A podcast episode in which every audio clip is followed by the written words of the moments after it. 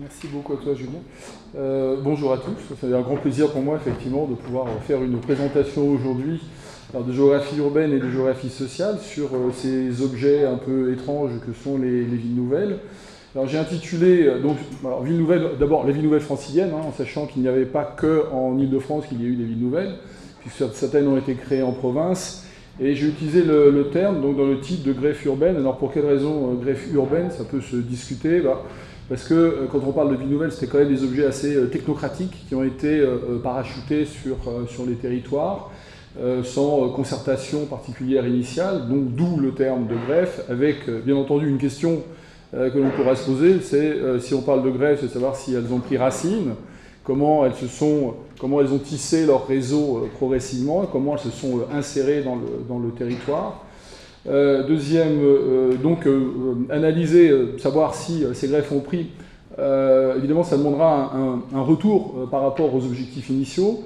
il y avait un certain nombre d'objectifs démographiques, il y avait des objectifs économiques, il y avait des objectifs urbanistiques en termes d'équipement, de voir si on peut faire une comparaison donc à l'aune des des objectifs initiaux si elles ont atteint euh, ces objectifs. Donc c'est euh, cinq villes nouvelles franciliennes. Et puis l'autre aspect, j'avais utilisé le terme de majeur parce que théoriquement on n'aurait plus pour trois d'entre elles les appeler des villes nouvelles, puisque Évry n'a plus de statut de ville nouvelle depuis 1998. Sergi Pontoise et Saint-Quentin en Yvelines depuis 2003, et donc bah, elles sont entrées dans le droit commun et elles ne sont plus des villes nouvelles, à la différence de Sénart et de Marne-la-Vallée, qui ont encore maintenu, euh, qui sont encore dans ce statut, on va dire, un peu d'exceptionnalité. Euh, et euh, je pense assez intéressant, donc quand la proposition avait été faite, je pense que ce n'est pas complètement par hasard, puisque 2015, c'est 50 ans après 1965. 1965, c'est le moment où a été lancé le schéma directeur d'aménagement et d'urbanisme de la région parisienne, le célèbre, très célèbre SDORP, dont je vais vous donner quelques indications, et donc a été le signal déclencheur euh, de, euh, de ces objets nouveaux. Alors, il me semble quand même, avant de, le, d'essayer d'établir un bilan euh, critique sur, sur ces lignes nouvelles, quand même de rappeler un peu le pourquoi elles sont nées. Ça me semble quand même nécessaire. Donc, quelques éléments sur la genèse, la genèse d'une décision. Et donc, il faut évidemment se situer dans le contexte de l'époque, c'est-à-dire celui de la fin des années 50, celui du début des années 60 pour essayer de comprendre le pourquoi euh, de ce projet d'urbanisme, de ce projet d'aménagement. Enfin, ce n'est pas uniquement un projet d'urbanisme, c'est un, projet de réorganisation très générale de, euh, l'agglomération. Donc, comment euh, ceci est-il né il faut d'abord se remettre dans une perspective. Là, ce que je montre, c'est uniquement un graphique sur la forte croissance de l'agglomération parisienne, mais euh, si on se situe dans les années 50 ou début 60, c'est pas uniquement la forte croissance de l'agglomération parisienne, c'est la forte croissance démographique française en général. C'est le moment du baby boom, euh, avec donc une très forte croissance, comme la France n'a jamais connue, entre euh, on va dire, la fin de la Seconde Guerre mondiale et le début des années 60.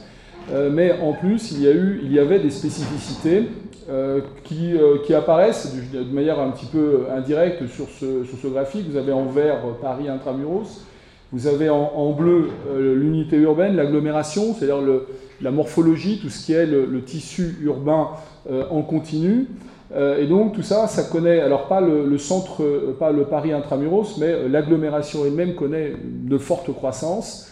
Et de manière générale, les villes connaissent une forte croissance, puisque non seulement il y a la croissance démographique générale du pays, mais euh, en plus, il y a un exode rural euh, important et donc des déplacements de population qui profitent aux grandes agglomérations et tout particulièrement à Paris.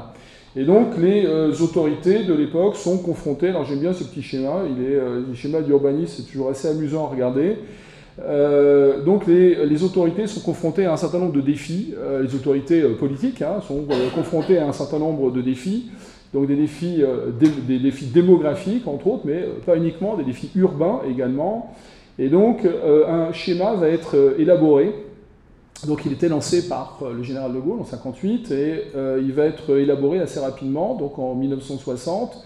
Il va être voté le 6 août 1960, ça s'appelle le PADOG, c'est un, plan général de l'agglomération. Euh, il va créer un certain nombre de choses qui seront euh, utiles par la suite. Hein. Euh, entre autres, vont initier, ce PADOC va initier le RER, e ce PADOC va initier la défense. mais ce PADOG s'inscrivait dans une logique de croissance démographique, mais de croissance démographique, on va dire, relativement limitée de l'agglomération. Et surtout, ce, ce PADOG considérait qu'il fallait ne pas continuer à densifier Paris, densifier la périphérie, mais pas au-delà d'une certaine limite. Et donc, alors cette limite, c'est une sorte de ligne rouge qui apparaît, pas en rouge ici, mais en noir et blanc, euh, qui était située à une vingtaine de kilomètres à peu près, donc qui passe, par exemple, si on prend la limite entre Cergy et Paris du côté de Beauchamp. Et donc, ça sous-entendait qu'on devait urbaniser à l'intérieur de cette limite, mais pas urbaniser au-delà.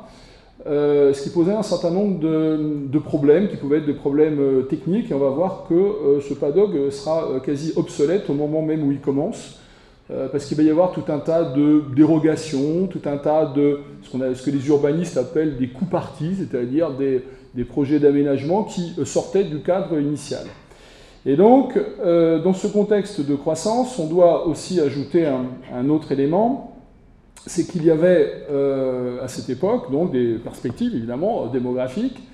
Euh, on a eu un recensement en 1954, on a eu un recensement en 1962, et euh, le recensement de 1954 et de 1962 indiquait, si on poursuivait les courbes, alors il est toujours assez dangereux de poursuivre les courbes, parce qu'il y a souvent des inflexions, Bon, mais il n'empêche que les aménageurs et les démographes avaient intégré cette dimension c'est-à-dire euh, compte tenu de la croissance enregistrée entre 1954 et 1962, si on continue sur les mêmes pentes, si on continue sur les mêmes tendances, alors le district de Paris, alors ce n'est pas la région euh, Île-de-France, puisque ça n'existait pas encore, mais c'est le district de Paris qui correspondait au même, aurait une population entre 14 et 16 millions d'habitants vers l'an 2000. Et donc c'était largement supérieur à ce qui était euh, envisagé par le PADOG, qui était assez malthusien, assez euh, limitatif en termes de, en termes de croissance. Et donc, euh, d'abord, euh, donc on a un schéma qui est mis en place, et ce schéma voit tout un tas de dérogations, tout un tas de contournements, on va dire, alors qu'il vient juste d'être voté, le décret venait juste d'être signé. et les perspectives démographiques indiquaient qu'on devrait aller vers une très forte, d'abord très forte croissance démographique et une agglomération euh, qui continuerait à capter des populations dans un contexte de forte croissance démographique générale pour le pays. Et donc, ils avaient poursuivi les, euh, la pente ici, et on aurait pu arriver vers 14, 16 millions d'habitants vers l'an 2000, ce qu'on n'a pas. Hein. Mais euh, en tous les cas, évidemment, on doit toujours raisonner dans ce contexte et avec les éléments dont on dispose à un instant T. Et donc, tout ceci ajouté à un autre élément, qui est un élément important d'époque, il y a une crise du logement. Euh, cette crise du logement, alors évidemment, elle est révélée, euh, l'appel de l'abbé Pierre de, février 1954. Euh, il y a des bidonvilles autour de Paris. cette photo date de 1963, elle est assez étonnante. Hein. c'est un bidonville de Nanterre, juste à côté du CNIT, le CNIT, symbole de modernité, et des bidonvilles qui sont juste à proximité. Et donc ça, c'est un autre élément du contexte, c'est-à-dire qu'il y a la forte croissance démographique, il y a les difficultés en termes euh, en termes de logement, avec des demandes qui sont absolument non satisfaites dans la région Île-de-France. Ce n'est pas la seule, mais celle-là est en tout cas tout à fait concernée. Euh, et ensuite, il y a un certain nombre de réponses qui ont commencé à être engagées, euh, c'est-à-dire des réponses urbanistiques sous forme de grands ensembles. Alors les grands ensembles, c'est commencé, on va dire, un petit peu dans l'après-guerre. ça s'accélère après l'appel de l'abbé Pierre de 1954. et il va y avoir une loi, un décret qui date du 31 décembre 1958, qui va créer les UP. Et donc on crée ces objets urbains euh, nouveaux euh, qui répondent euh, à un objectif, loger les gens vite, très vite, parce qu'il y a une véritable urgence en termes, de logement. Et donc quand on met les trois, les trois éléments ensemble, à la fois la forte croissance démographique, la crise de logement, la crise du logement, les besoins très importants non satisfaits, et euh, certaines réponses urbanistiques qui ont été euh, proposées, mais qui posent problème, euh, parce que ces réponses en termes de, grands ensembles, on va dire très rapidement, il y a un certain nombre de critiques fortes qui sont formulées dès le début des années 60. Et donc on est dans un schéma qui est quand même assez spécial, et donc tout ceci va inciter... Alors les autorités, alors quand je dis les autorités, il y a un personnage hein, qui va jouer un rôle absolument clé, c'est le dénommé Paul Delouvrier. Alors je pense que tout le monde a dû en entendre parler à un moment ou à un autre, c'est celui qui va avoir en charge d'abord de mettre en place le PADOG. Donc il avait été désigné à ce poste de responsabilité pour mettre en place le PADOG, mais qui va très rapidement s'apercevoir que c'est absolument intenable euh, et qu'il faut donc totalement repenser en fait les schémas et euh, proposer de nouvelles orientations et peut-être de nouveaux objets urbains. Et donc pour faire simple, euh, donc c'est une sorte de petit résumé ici, on était dans un schéma au début des années 60 où on était dans une approche que je qualifierais d'assez malthusienne, qui était très fortement inspirée de Paris le désert français, c'est-à-dire il faut plutôt chercher à limiter la croissance démographique de Paris, euh, mais il y avait des besoins extrêmement importants en logement, en équipement, en sous-administration d'une grande partie euh, des périphéries, de la banlieue, euh, et les réponses proposées par le PADOC étaient insuffisantes. Et donc, de l'ouvrier nommé par De Gaulle, mandaté par De Gaulle, va proposer de tout remettre sur la table, en fait, et de réfléchir à de nouvelles orientations. il faut quand même savoir que tout ce qui était dans le PADOC ne sera pas considéré comme nul et non avenu, puisqu'il y a un certain nombre de choses qui euh, persisteront, donc euh, comme la défense ou comme le, réseau RER, e mais il y a d'autres choses qui vont complètement être modifiées. Et donc la question évidemment qui va se poser, c'est quel modèle appliquer et si on crée des objets urbains nouveaux, d'abord au début on ne parlait pas de ville nouvelle, on parlait plutôt de pôle urbain, euh, de qui peut-on s'inspirer, de quelle autre expérience peut-on s'inspirer, et euh, si on crée ce genre d'objets, où va-t-on les implanter? Où va-t-on les installer? Euh, Quelles vont être les logiques d'implantation géographique? Il faut savoir qu'à l'époque, et c'est assez intéressant d'ailleurs, quand on relit les propos de, de l'ouvrier, il y a des expériences à l'étranger qui sont utiles. Euh, l'idée de ville nouvelle euh, germe assez rapidement euh, au sein de ces équipes, hein, donc des équipes du district hein, de, Paris, avec de l'ouvrier, donc entre autres, plus tous ceux qui vont travailler avec lui. Il y avait des modèles de ville nouvelle pionnière, mais ça, c'était pas très intéressant. De ville nouvelle industrielle, ça, c'était pas très intéressant. Ce qui les intéressait, c'était des villes nouvelles ayant contribué à la réorganisation de grandes agglomérations. C'est-à-dire des villes nouvelles qui auraient pu euh, servir à canaliser, organiser, réorganiser de grandes agglomérations. On avait un modèle, de Tapiola euh, en Finlande, mais surtout, surtout, ce qui les a euh, fortement inspirés, c'est Londres. Et donc Londres s'était lancé, donc c'est le plan Abercrombie de 1944, dans une sorte de réorganisation du Grand Londres. Et cette réorganisation du Grand Londres devait être, être faite avec un certain nombre de villes nouvelles, les New Towns, qui devaient être situées alors, ah, il y en a certaines qui commencent dès 1946, il y en a d'autres qui vont être lancées en 1952, ça les intéresse, les aménageurs français. Et donc, ils vont sortir un petit peu du cadre euh, national, ils vont aller euh, regarder ce qui se passe à l'étranger pour voir si c'est réplicable, euh, si on peut utiliser ce genre d'expérience. Et l'expérience britannique les intéresse beaucoup.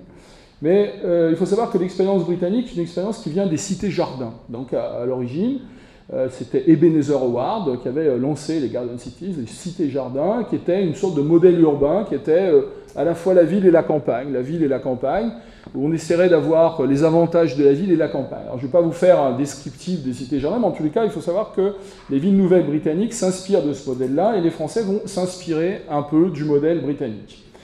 Euh, ces villes nouvelles britanniques euh, n'étaient pas autonomes, elles s'inscrivaient à l'intérieur euh, de l'ère urbaine, on va dire, de la zone d'influence. Ça les intéresse, les aménageurs français, de constituer des pôles urbains à l'échelle d'une très vaste agglomération et qui contribuent à sa réorganisation. Simplement, il va y avoir une différence, c'est que les Britanniques les avaient situés plutôt assez loin du centre de Londres, à une cinquantaine de kilomètres, voire un peu plus. Euh, et au-delà d'une ceinture verte. Euh, les équipes de Doulouvrier vont tester un certain nombre de modèles et vont considérer que ce n'était pas nécessairement le modèle le plus euh, pertinent. Et ils vont déboucher sur un modèle qui s'inspira pour partie du modèle britannique, mais avec des villes nouvelles qui devaient avoir une taille suffisamment importante, plus un certain nombre d'équipements, plus différentes fonctions, donc pas uniquement du résidentiel, mais de différentes fonctions, mais qui devait être situé plus proche de Paris que n'étaient les villes nouvelles euh, britanniques, c'est-à-dire plutôt à une trentaine de kilomètres euh, de Paris et s'inscrivant dans le bassin d'emploi de Paris et pas au-delà euh, de ce bassin d'emploi. Voilà, et donc là vous avez une petite image assez amusante, hein. en termes de parité, il y a probablement un déficit de parité, donc ça, ça, vient du livre de, Bernard Hirsch, qui a été le concepteur, le grand concepteur de Sergi Pontoise, et qui a fait un ouvrage intéressant où il explique tout son, toute, sa, toute, sa, mission et la manière dont les choses avaient fonctionné. Voilà. Et donc le projet des villes nouvelles, bah, ça va être initialement 8, qui seront situés dans la continuité du tissu urbain de Paris, il y avait Mantes, hein, qui aurait dû en être une, peut-être. Alors Saint-Quentin, bah, ça va être créé. Sergi-Pontoise, ça va être créé. Beauchamp, il n'y en aura pas. Ça avait été envisagé. Euh, Marne-la-Vallée, euh, Tigerie-le-Saint qui viendra à Sénat, Évry. Donc en avait 7 ou 8 qui étaient envisagés. Puis il y avait Meaux aussi qui avait été envisagé pendant un temps. En tous les cas, on est, alors pour faire simple, on est dans un euh, projet qui vise non à limiter la croissance, mais à canaliser la croissance et ces villes nouvelles doivent capter, doivent d'abord avoir euh, tout un tas de fonctions diverses et variées, on va y revenir après, euh, mais doivent aussi capter une grande partie de la croissance démographique et capter une partie des emplois venant s'installer euh, au sein de l'agglomération parisienne. Mais en tous les cas, on peut les considérer.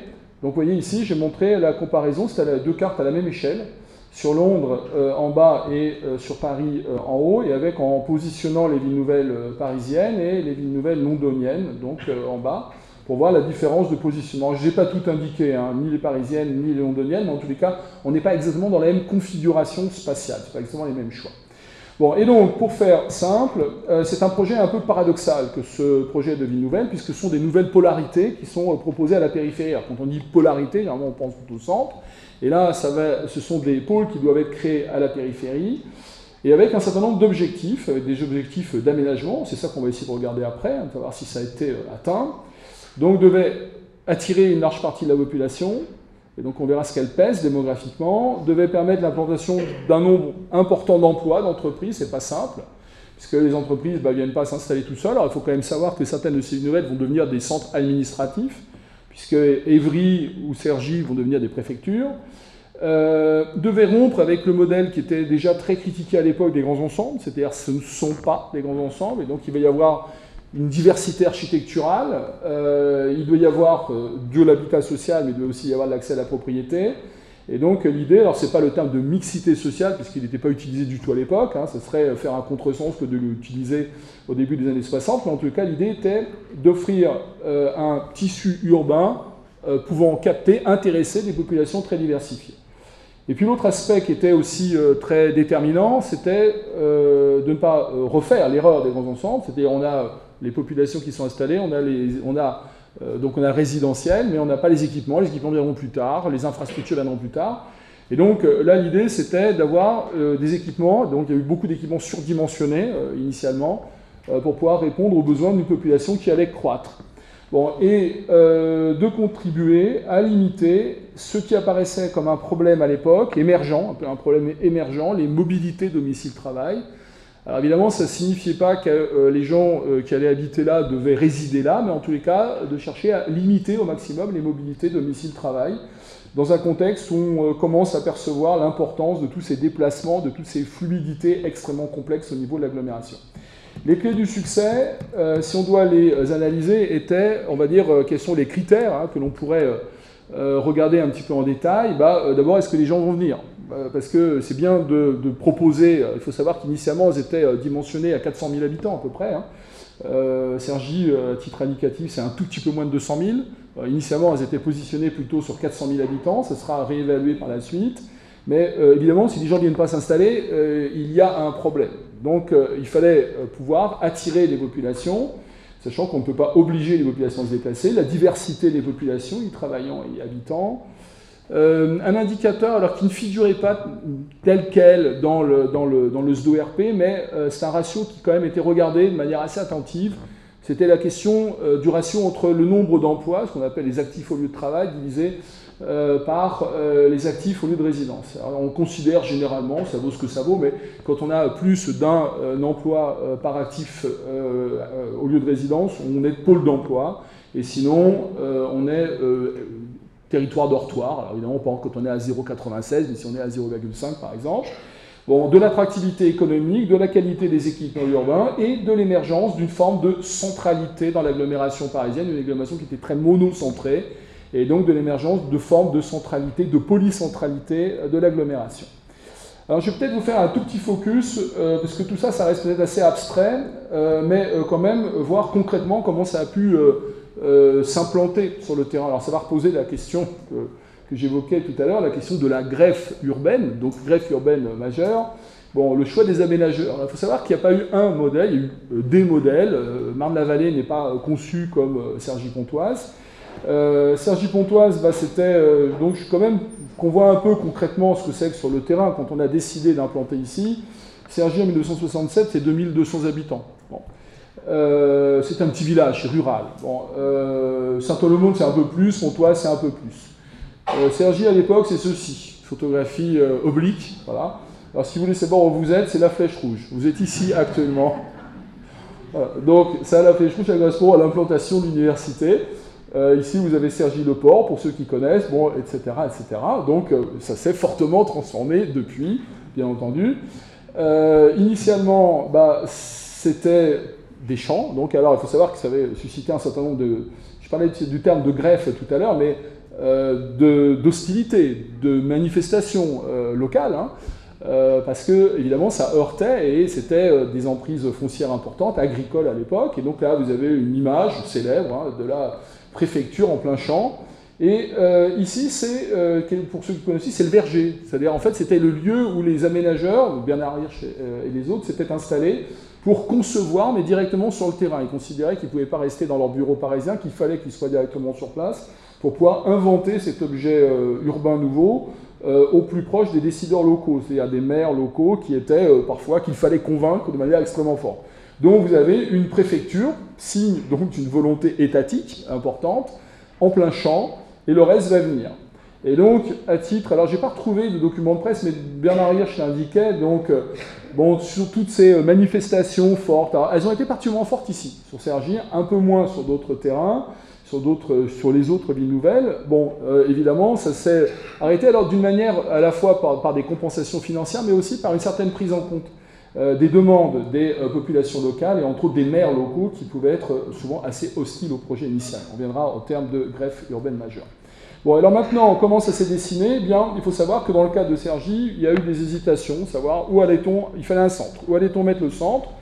Euh, pendant un temps, c'était le centre sur euh, la base sur les étangs de ville.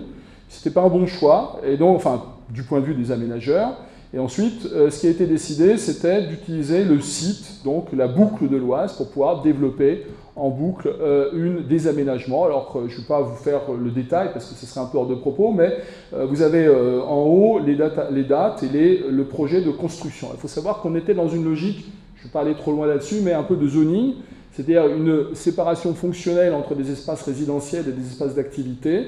Euh, une portion euh, de la ville nouvelle, et c'était vrai ici, c'était vrai sur les autres, était dédiée aux activités, Saint-Olemonde par exemple, ou une partie d'Eragny, euh, et d'autres portions étaient beaucoup plus résidentielles.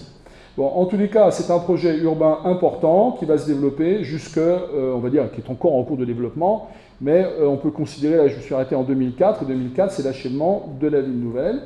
Euh, qui sort du, statut exceptionnel. On était à 2000 habitants, on est à 50 54 000, on est à 60 000 actuellement pour Sergi, on est à 200 000 à peu près pour l'agglomération.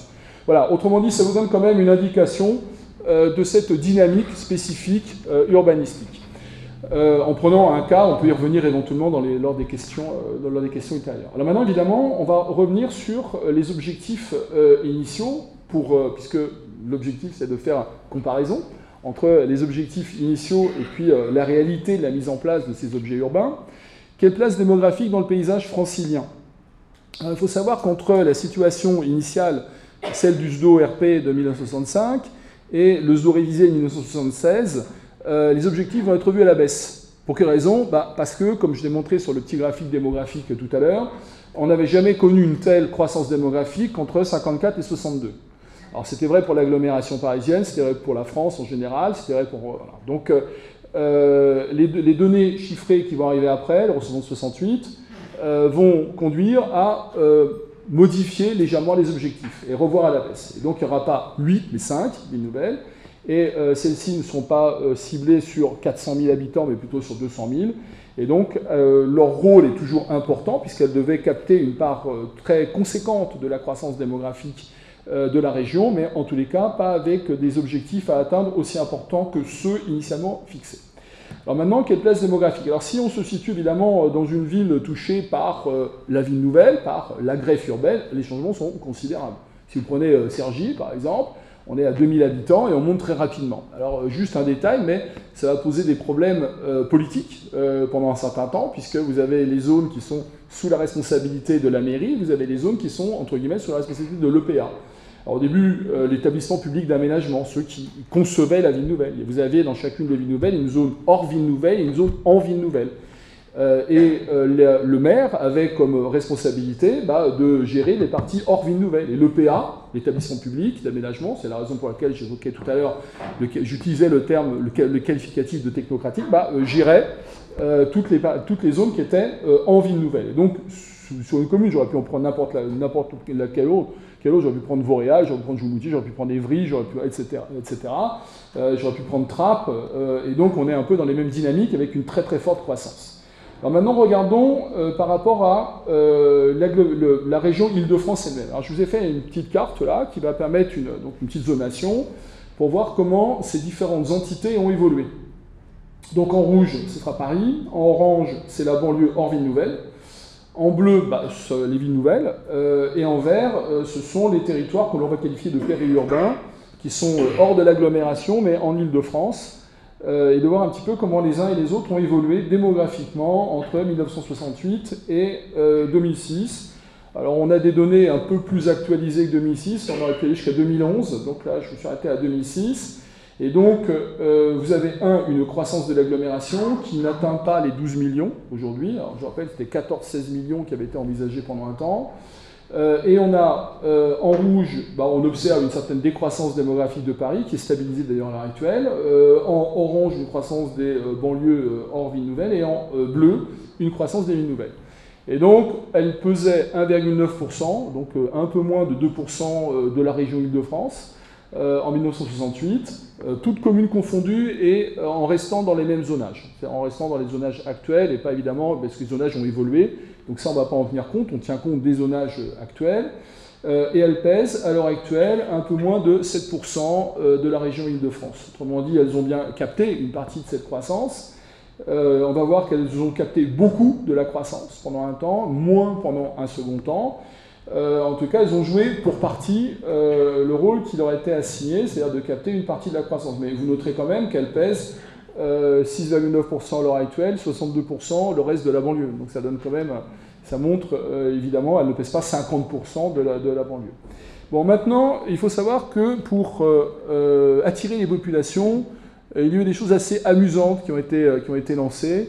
Alors là, j'ai pris Saint-Quentin, j'aurais pu prendre d'autres sur Sergi c'est ce qu'on appelle du marketing urbain, c'est-à-dire il faut pouvoir capter les populations. Ce n'est pas nécessairement simple de capter les populations, c'est-à-dire de montrer que sur tel territoire, il y a un avantage particulier, et donc dans une compétition entre les territoires.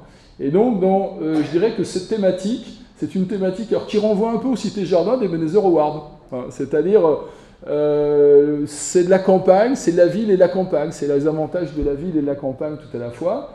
Et donc ça, c'était une campagne qui avait été lancée à la fin des années 70, début des années 80, pour essayer de montrer les avantages en termes d'équipement, de détente, de proximité de Paris que Saint-Quentin en Yvelines pouvait avoir par rapport à d'autres endroits.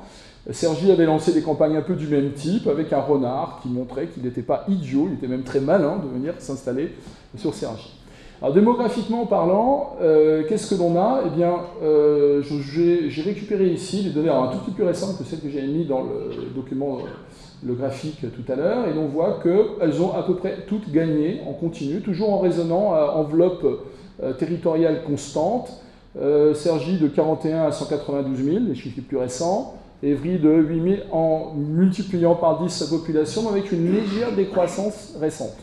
Et donc on en a deux qui connaissent, je parle pour les franciliennes, qui connaissent une très légère décroissance démographique récente entre 2006 et 2011. C'est Évry d'un côté, Saint-Quentin de l'autre. C'est pas le cas de Cergy. Voilà, c'est pas le cas de Marne non plus, c'est pas le cas euh, et donc euh, c'est pas le cas de Sénart. Bon. Alors maintenant, pour faire la synthèse de tout ça, euh, je me réfère à une carte que je trouve plutôt intéressante, qui a été faite par mon collègue Guy Burgel, qui montre qu'entre 1975 et 1990, on va dire dans la, période de montée en puissance, de forte croissance de ces, de, ces, de ces villes nouvelles et de fort soutien par l'État et de campagnes de promotion aussi, du type de celles que l'on a vues tout à l'heure pour 50 ans en Yvelines, elles ont réussi à capter une grande partie de la croissance démographique de l'agglomération. On dit de l'ordre de 50% à peu près, ce qui n'est pas anodin. Donc on avait bien, on passe de 1,9% à un peu moins de 7, mais elles ont capté une très grande partie de la croissance démographique. Euh, ce qui euh, se révèle aussi par les petits carrés. Donc euh, carré rouge, c'est du solde positif, carré vert, c'est du solde négatif, sur la période 1975 à 1990. On, va dire, on pourrait dire qu'elle commence vraiment à être à plein régime à partir de 1975. Entre 68 et 75, ça commence. Y a bien des mouvements pionniers, il y a des gens qui viennent s'installer. sur les trois premières, moins sur les autres, mais on n'est pas encore dans la pleine puissance des villes nouvelles, ça va plutôt arriver après. Et donc, elle capte de l'ordre de 50% de la croissance démographique. Ce qui est important par rapport à l'objectif initialement fixé, qui correspond d'ailleurs à peu près à l'objectif qui avait été initialement fixé. Par contre, ce qu'on note, puisque ce qui m'intéresse aussi, c'est de pouvoir aller un peu jusqu'à l'actuel, de pouvoir faire une comparaison par rapport à des enjeux urbains actuels, c'est plus le cas aujourd'hui, enfin quand je dis aujourd'hui 1990 à 2006, donc vous avez 75, 90, 90, 2006. Et donc, euh, entre 90 et 2006, 50% euh, de la croissance démographique a été enregistrée à moins de 20 km de Notre-Dame. C'est assez intéressant, il faudrait peut-être en rediscuter de ça après, c'est-à-dire qu'on a un mouvement de croissance démographique forte sur les euh, périphéries, euh, dont les villes nouvelles. Mais euh, par contre, quand on prend une période plus récente, ça pourrait être du 99-2006, on s'aperçoit que sur le plan démographique, ce sont des endroits qui avaient beaucoup perdu, qui gagnent, qui commencent à regagner la population. Évidemment, ça peut poser aussi euh, des questions sur euh, l'avenir démographique ou dans d'autres domaines de ces euh, villes nouvelles à moyenne échéance, on va dire vers 2030 par exemple. Bon, en tous les cas, on est bien sur un moment assez intéressant de forte croissance, liée en partie à une forte impulsion étatique, de fort soutien, mais qui s'inverse, pas complètement, parce qu'elle continue à gagner de la population, sont encore en rouge, pour presque toutes les communes de ces, de ces villes nouvelles, pas toutes, mais en tous les cas, on a quand même une, évolution dans, les dynamiques. Et donc, si on doit faire une synthèse de tout ça, sur le plan démographique, forte croissance 68-75, enfin ces mouvements s'amorcent 68-75, euh, des objectifs revus à la baisse entre le schéma initial de 75 et le schéma révisé de 76, euh, une forte croissance démographique pendant une première phase, où elle capte une grande partie de la croissance démographique de l'agglomération, et un certain ralentissement dans un second temps. Et on va dire qu'à l'heure actuelle, elles sont à peu près stabilisées à 7% de la population euh, de la région Île-de-France, pas de l'agglomération de la région Île-de-France. Question euh, complémentaire. Comment a évolué le profil social des habitants des villes nouvelles? Question importante. Euh, savoir est-ce que les villes nouvelles ont capté des populations qui étaient plutôt paupérisées, des populations aisées, tout type de population, euh, ou des populations plutôt classe moyenne. Donc ça aussi, ça serait un petit peu à évaluer dans leur bilan, donc à ces, lignes nouvelles, euh, et de voir peut-être qu'elles ne sont pas toutes exactement sur le même, sur le même schéma d'ailleurs. Alors je vous rappelle quand même que c'était dans les objectifs initiaux, c'est-à-dire que les aménageurs avaient considéré qu'il était important qu'il y ait des, une typologie de l'habitat et des équipements permettant de capter tout type de population. Alors ce qu'on observe, alors euh, le premier, euh, le premier euh, graphique ici, c'est un graphique qui va de 1968 à 2010 sur le profil social des populations résidentes, toutes villes nouvelles confondues. Et donc là, j'ai pris les cinq villes nouvelles, et on constate une tendance assez, assez forte, avec des, distinctions nettes entre les villes nouvelles. les ouvriers sont beaucoup moins nombreux, les cadres, les CPIS sont les cadres, sont plus nombreux. Ils sont plus nombreux partout on va dire que ça, ça correspond un peu à une tendance francilienne. Euh, et les villes nouvelles ne dérogent pas par rapport à une règle, qui une règle un petit peu générale en région Île-de-France, euh, où les catégories sociales ouvriers sont moins nombreux et les cadres sont de plus en plus nombreux. Quand on regarde cartographiquement, euh, qu'est-ce que cela donne? Alors la carte ici vous montre, alors j'en présente trois des cartes, donc on peut voir les animations, 90, 99, 2006, pour voir comment les choses évoluent. Ce qui apparaît en rouge, enfin les couleurs, les aplats de couleurs, c'est la part des cadres dans la population résidente. on s'aperçoit qu'elles sont très fortes, très euh, fortement représentées dans l'ouest francilien, ce n'est pas une grosse nouveauté. Que les villes nouvelles, les couleurs jaune ou bleu, c'est un solde entre les cadres et les ouvriers. Donc en, jaune, c'est quand les cadres sont excédentaires, et en bleu, c'est quand le solde est plus ouvrier. Donc vous avez deux informations. Vous avez une information sur le taux de cadres résidents et vous avez une information sur le solde entre euh, les ouvriers et les cadres. Et donc, euh, l'image montre quoi? Alors, excusez-moi, je vais dans le mauvais sens. Voilà, l'animation. Donc, ça, c'est 1990. Ça, c'est 1999. Et ça, c'est 2010. Euh, donc, c'est la situation la plus récente. on s'aperçoit que certaines villes nouvelles enregistrent des taux particulièrement élevés de cadres résidents. C'est le cas de Saint-Quentin. Sergi, ça dépend très varié, ça, peut dépendre des communes. Alors on pourrait aussi regarder une échelle plus locale. Euh, Évry, c'est de moins en moins le cas. Euh, Marne-la-Vallée, c'est assez fortement le cas. Bon, et donc, sans rentrer trop dans les détails, euh, on peut considérer que ces villes nouvelles captent une partie de cette population aisée, donc de, de cadres, mais avec des profils qui peuvent être assez différents. Et donc là, c'est ce que j'ai essayé de montrer avec des graphiques. Donc l'évolution, je vais expliquer le graphique, il n'est pas nécessairement complètement lumineux au premier abord. Euh, donc ce que vous avez, c'est chacune des villes nouvelles qui est représentée. Sergi-Pontoise, c'est en bleu. Et en noir, ce sont les banlieues hors les villes nouvelles. C'est-à-dire, je voulais comparer, en fait, euh, les évolutions sociales des populations résidentes, banlieues, on va dire hors les villes nouvelles, et les villes nouvelles. Et euh, on s'aperçoit que elles sont à peu près toutes dans la même tendance au niveau des cadres, sauf Saint-Quentin qui s'en éloigne par des excédents, on va dire des, ce qu'on appelle des résidus positifs, hein, entre guillemets, euh, de cadres, autrement dit une surreprésentation de cadres parmi les populations résidentes. Si on prend les employés, c'est à peu près la même chose. Euh, simplement, bah, il y a une inversion. Donc, dans le cas de Saint-Quentin, bah, les cadres sont plus nombreux, les employés sont moins nombreux.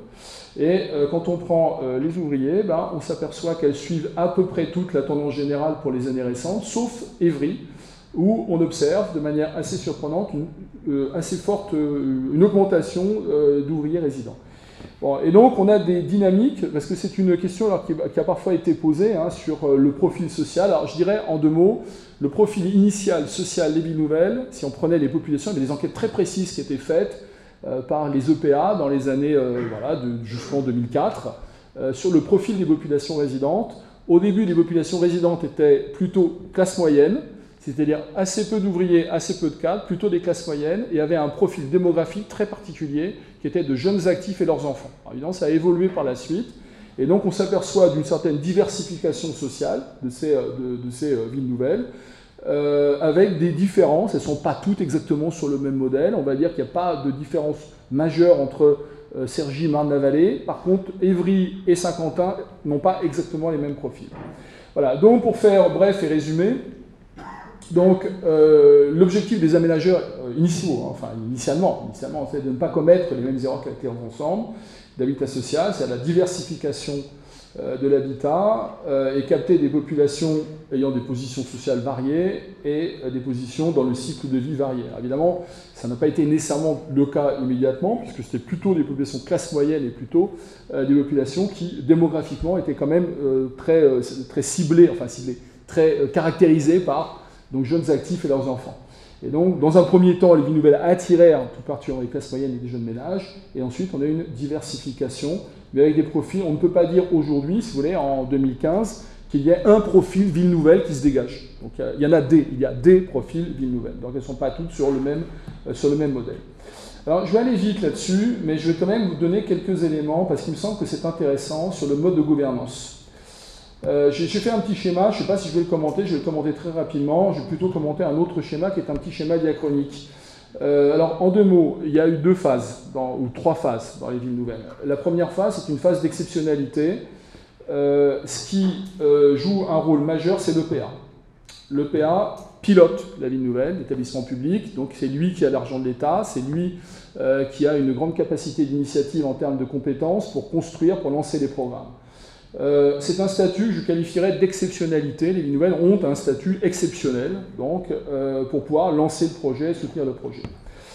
Euh, une loi intéressante va être mise en place, c'est celle de 83, dite loi Rocard, qui va considérer qu'il faut inventer une nouvelle forme d'intercommunalité au niveau des villes nouvelles. on va créer les SAN, syndicats d'agglomération nouveaux, le PA continue à exister, mais joue un rôle toujours déterminant, mais devient une sorte de euh, il est euh, pionnier dans tout un tas de domaines, il peut piloter des AC, euh, mais il va jouer un rôle de super, on va dire, bureau d'urbanisme de, de, de, la ville nouvelle.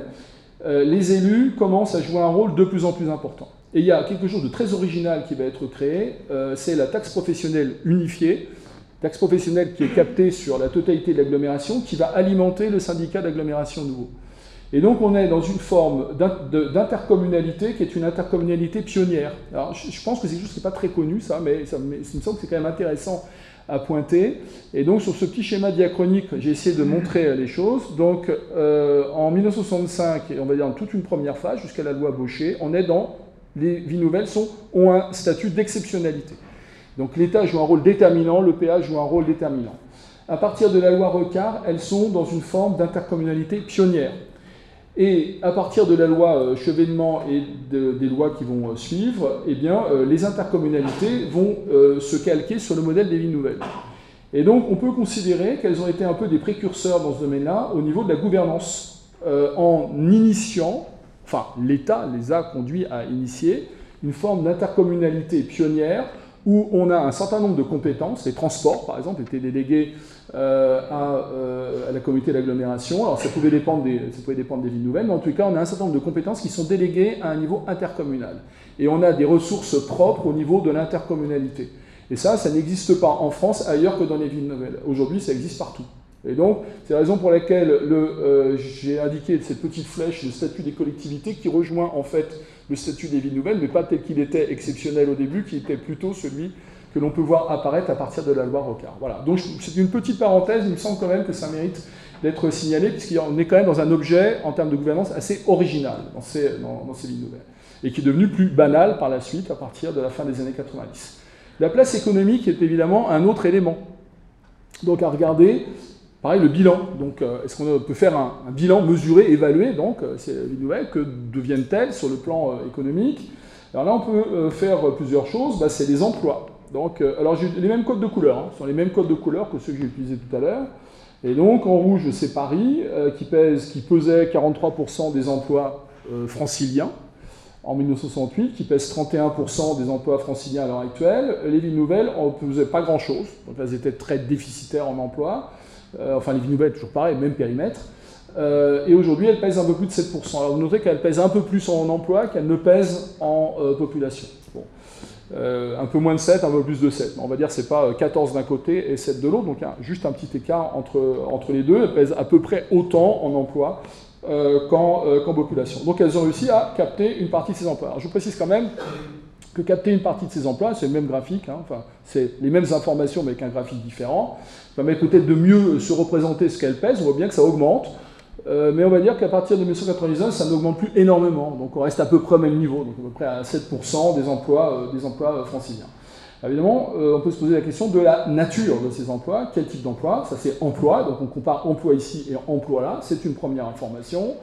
Et donc, on peut considérer que dans un premier temps, ils ont capté pas mal de ces emplois, de 68 à 90. Alors, les codes couleurs ici, tout ce qui est en vert foncé, euh, j'ai éliminé Paris parce que Paris euh, donnait un effet masse trop important. Euh, donc tout ce qui est code couleur, plus c'est foncé, plus c'est pôle d'emploi. C'est-à-dire en fait le, ratio, il y a beaucoup d'emplois par rapport au nombre d'actifs résidents. Plus c'est vert dans les couleurs vert foncé. Et le rouge, c'est quand il y a un solde positif d'emploi entre les deux dates, entre 68 et 90. Il faut quand même savoir que tous les territoires ne jouent pas nécessairement à égalité. Euh, à cette époque-là, puisque euh, euh, entre 1970 et 1985, les villes nouvelles étaient aidées par l'État. Il y avait un mécanisme qui était un mécanisme dit d'agrément, et donc les entreprises étaient incitées à aller avec des, mécanismes d'avantages fiscaux, entre autres, à aller s'implanter dans les villes nouvelles pour, on va dire, muscler ce potentiel emploi. Il fallait des emplois sur ces territoires. Et donc la carte montre que oui, de fait, euh, il y a dû y avoir un certain succès. On regardera après de manière un peu plus détaillée. Maintenant, quand on prend la situation un peu plus récente, vous allez voir, c'est un peu compliqué. Et donc, 1990 à 2010, on s'aperçoit que le plus d'emplois créés, bah, c'était sur Roissy, et le plus d'emplois créés, ça a été plutôt en première couronne. Et les villes nouvelles continuent à capter, à créer des emplois, mais moins. Donc, voilà, il faut dire qu'elles ne sont plus aidées comme elles l'étaient. Et donc, elles doivent jouer dans, avec leurs propres atouts en termes d'attractivité territoriale. Et donc, elles restent des pôles d'emploi, mais elles n'ont pas créé autant d'emplois. Et on, a, une, on, a, on est en cours, donc, euh, une certaine euh, réorganisation démographique, mais on l'a également au niveau des emplois. Alors, c'est assez intéressant, j'essaierai d'expliquer un petit peu pourquoi. Alors maintenant, si on regarde le ratio, que j'avais euh, évoqué tout à l'heure, hein, le ratio s'est-il amélioré, donc le ratio d'emploi? C'est-à-dire euh, combien d'emplois par rapport au nombre d'actifs résidents, avec un objectif tacite, on va dire, de tendre vers 1, ben, on s'aperçoit qu'elles y tendent toutes, sauf une, Sénat, où il y a moins d'emplois par rapport aux actifs résidents. Mais les autres sont à peu près 1. Sergi Pontoise en bleu, toujours les mêmes codes couleurs. Sergi Pontoise est à peu près euh, autour de 1 depuis 1982, 90, 99, 2006. Euh, c'est toujours un petit peu au-dessus d'un. Autrement dit, c'est un territoire, là je ne parle pas d'une commune, mais je parle d'un territoire qui reste un territoire dit pôle d'emploi. Donc les aménageurs, si je dois faire une sorte de petite synthèse, euh, conclusion partielle sur ce volet-là, souhaitaient euh, briser l'organisation monocentrée de l'agglomération, alors démographiquement, mais aussi en termes, en d'emploi, et donc les villes nouvelles étaient censées contribuer à l'émergence d'un modèle davantage polycentrique.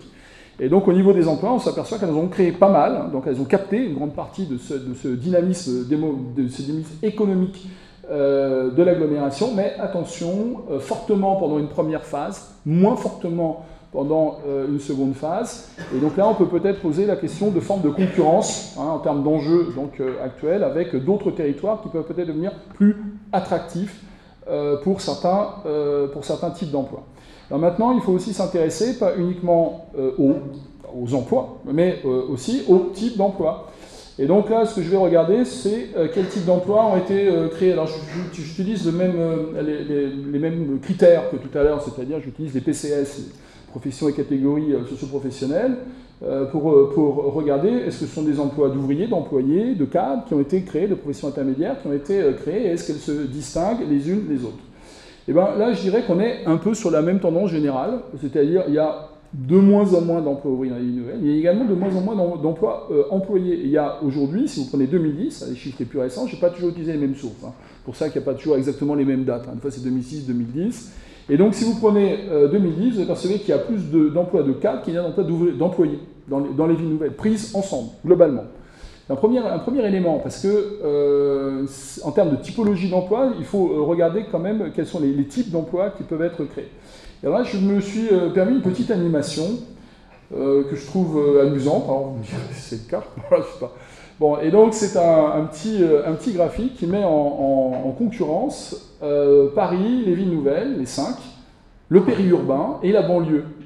or, les villes nouvelles, j'utilisais toujours, toujours les mêmes, les mêmes codes de couleur. Et sur mon petit graphique, j'ai mis en abscisse les taux d'ouvriers et en euh, ordonnée le taux de cadre. Et donc j'ai 1975, 1990 et 2010.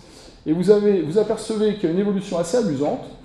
Euh, elle gravite toutes autour de la moyenne banlieue, de la banlieue, donc euh, en 1990, en 75. En 1990, il y en a une qui s'échappe par le nombre de cadres, c'est Saint-Quentin. Euh, qui dépasse même Paris. Hein. et en, 1900, en 2010, donc les chiffres les plus récents qu'on puisse obtenir, Saint-Quentin se caractérise par un taux particulièrement élevé. Autrement dit, le graphique que je vous avais montré euh, tout à l'heure, euh, c'était la structure générale, toute ville nouvelle confondue, alors que là, ça permet de montrer une certaine différenciation. Alors, vous noterez que Sénat, c'est pas du tout la même situation que Saint-Quentin. Alors j'aurais pu utiliser d'autres, croiser d'autres informations ou construire une typologie un peu plus complexe, mais ça donne quand même un, élément. Alors pour quelle raison? Bah, Saint-Quentin en Yvelines, il n'y a pas, euh, pas l'administration, euh, c'est pas, une, pas une, préfecture. Par contre, il y a pas mal de sièges sociaux qui se sont euh, installés. Il y a des centres de recherche nombreux qui se sont installés. Et donc Saint-Quentin en Yvelines a un profil qui est particulièrement cadre en termes de population résidente et également en termes d'emploi. Et donc, si on doit faire une synthèse partielle par rapport à ces résultats sur le profil des emplois, et donc euh, des emplois plutôt diversifiés qui, se sont implantés euh, dans les villes nouvelles. Euh, toutes disposent alors d'un certain nombre de, on va dire d'atouts, de fonctions. Alors universitaires par exemple, pas Sénat, mais dans les autres oui. L'implantation de sièges sociaux, particulièrement à Saint-Quentin, de firmes, de sièges sociaux de firmes, de centres de recherche, particulièrement à Saint-Quentin. Voilà. Et donc c'est un petit peu ce que l'on peut distinguer. Euh, sur ces euh, dynamiques. Et donc Saint-Quentin-Miguel se caractérise à la fois par le nombre d'emplois, également par le profil social surreprésentant les CPIS, à l'inverse de Sénat. Dernier point, je voudrais voir si elles génèrent leur propre aire d'influence. J'ai plusieurs techniques pour pouvoir euh, regarder ça, c'est-à-dire j'utilise des données, mobilité domicile-travail, c'est-à-dire où résident et où travaillent les gens. Euh, en sachant qu'on a des données depuis euh, Bonn, depuis 1990. Euh, et donc, en fait, ce que j'ai essayé de cartographier, c'est sur trois dates, 1990, 1999 et 2006, l'évolution du bassin de recrutement. Alors attention, parce qu'il y a deux manières de le faire. J'aurais pu regarder d'où viennent ceux qui travaillent. je ne t'ai pas montré ici. Là, ce que j'ai montré ici, c'est quand je prends toutes les communes, quelle est la part d'actifs qui va travailler sur l'une des villes nouvelles peu importe laquelle, que ce soit euh, Sergi-Pontoise, Saint-Quentin, euh, Sénat et autres. Et donc le code couleur, bah, c'est un pourcentage qui peut aller jusqu'à des taux particulièrement élevés, plus de 40%, de 20 à 40%, de 10 à 20%. Évidemment, quand euh, vous êtes dans des couleurs jaunes plus pâles, c'est très peu. Évidemment, attention, on aurait, besoin à la fois de cette, information en valeur relative, mais aussi d'une information qui intégrerait, alors en valeur relative, la part du bassin de recrutement mais il, est quand même, euh, de chacune des villes il est quand même intéressant euh, d'avoir euh, cet élément-là. Et donc on s'aperçoit qu'elles captent une assez grande partie de leurs propres actifs résidents, ce qui correspondait quand même un peu à l'un des objectifs initiaux, et qu'elles captent une partie importante d'actifs périurbains.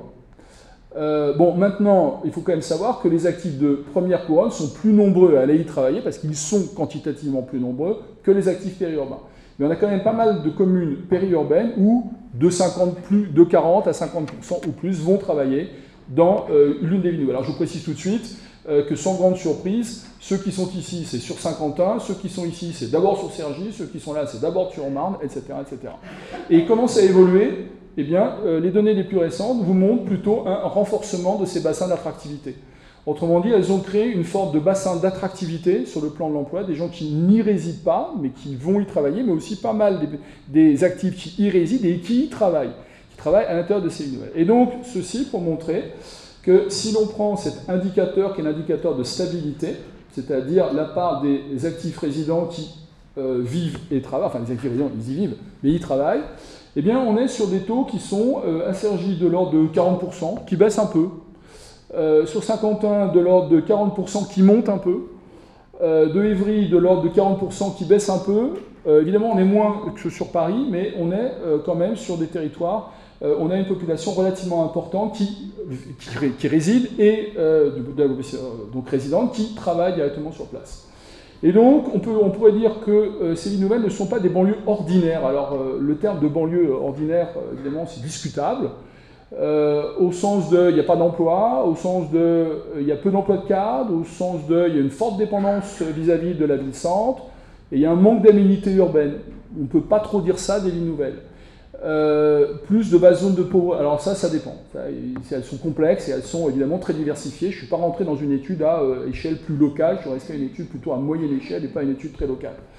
Et donc, euh, elles sont certes différentes entre elles, mais on peut les considérer comme des sortes de euh, pôles périurbains, donc, euh, qui, se sont mis en place au sein de l'agglomération.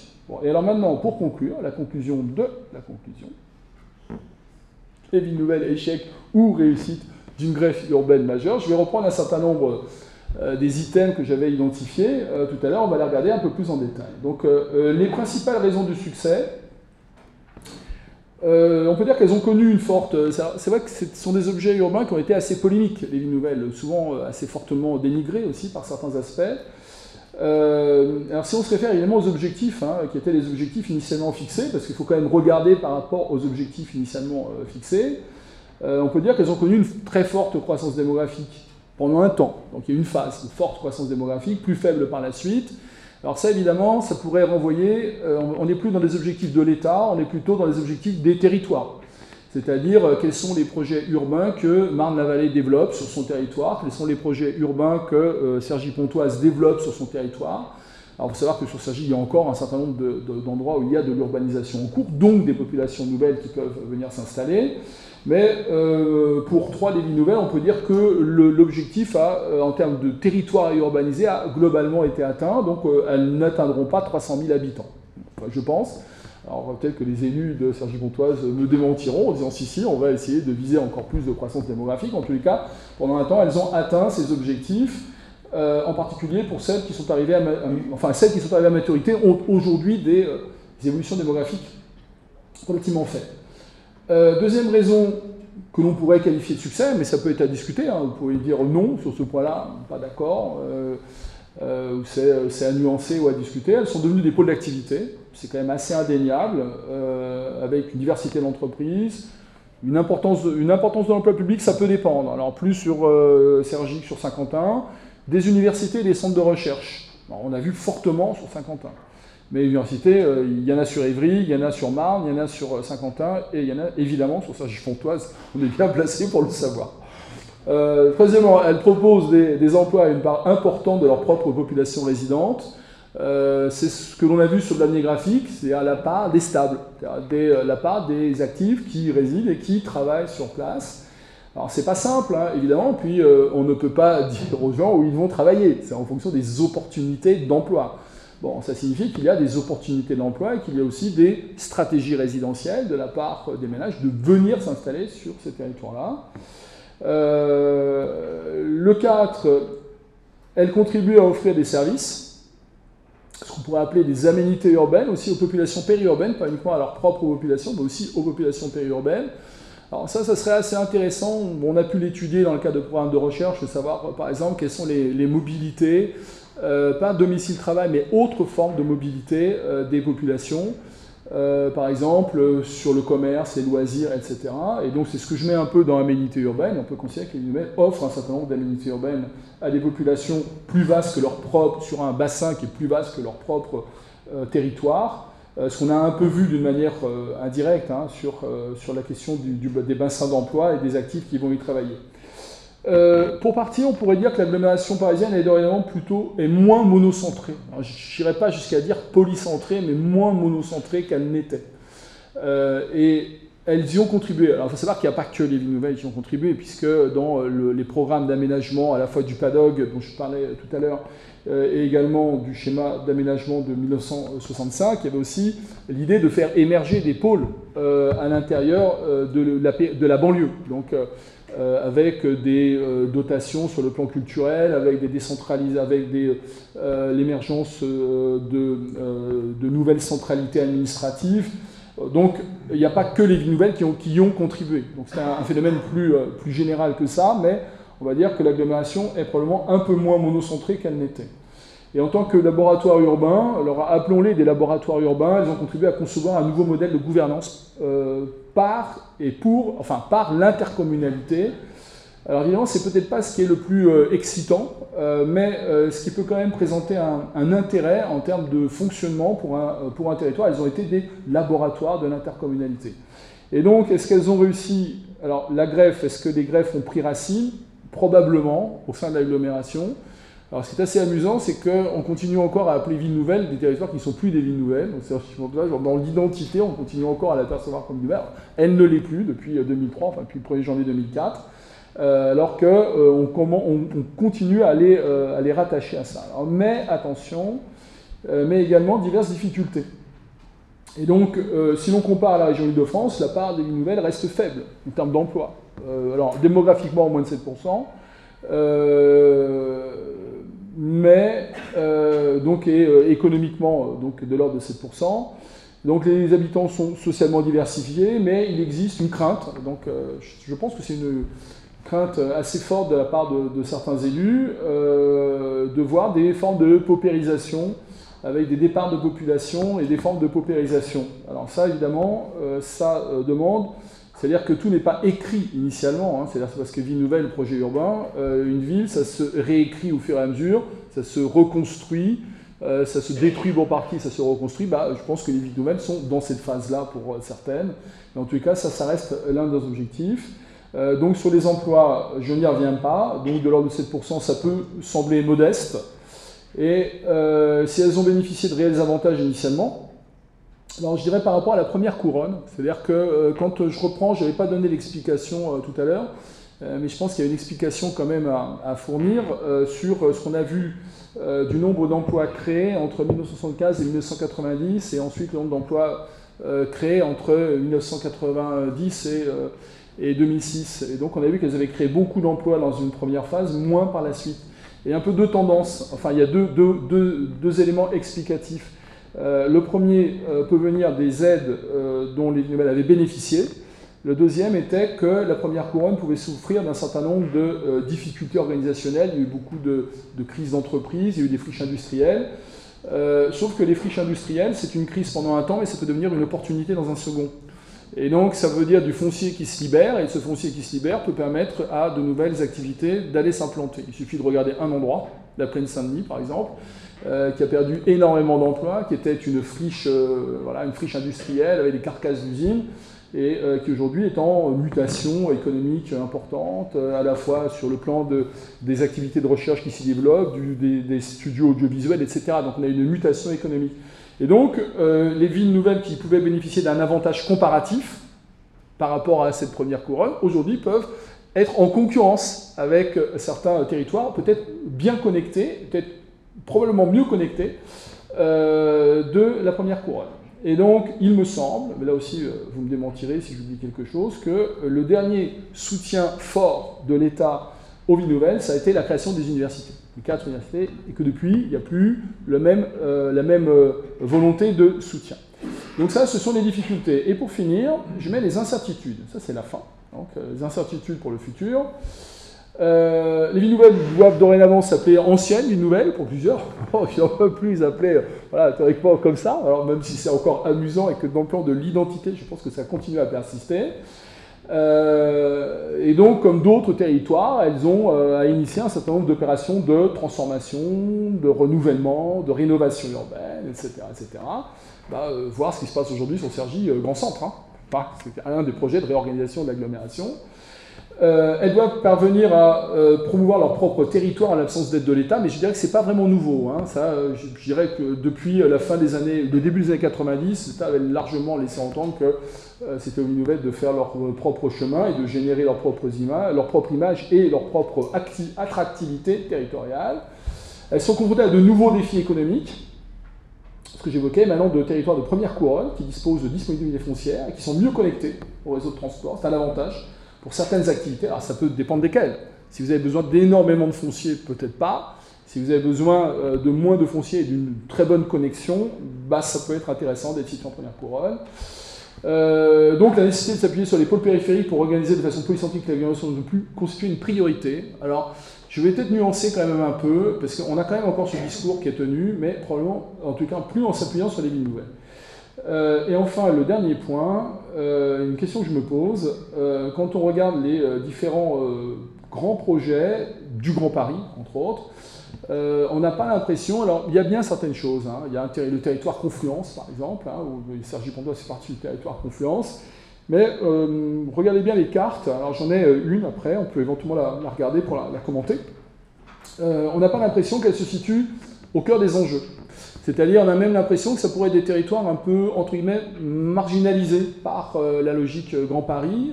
c'est plutôt une logique qui concerne la première couronne, à la fois en termes de gouvernance, donc avec euh, pareil, voilà, toute la logique métropolitaine, ça concerne la première couronne, donc il peut y avoir une, logique de on en fait partie ou on n'en fait pas partie, et puis euh, les principaux projets euh, ne sont pas sur ces territoires-là, donc on aurait pu s'attendre, dans une logique de, renforcement de la polycentralité, de considérer qu'elles avaient joué un atout euh, important, euh, de continuer à s'appuyer sur ces territoires. Or, ce n'est pas exactement l'impression que l'on a à l'heure actuelle.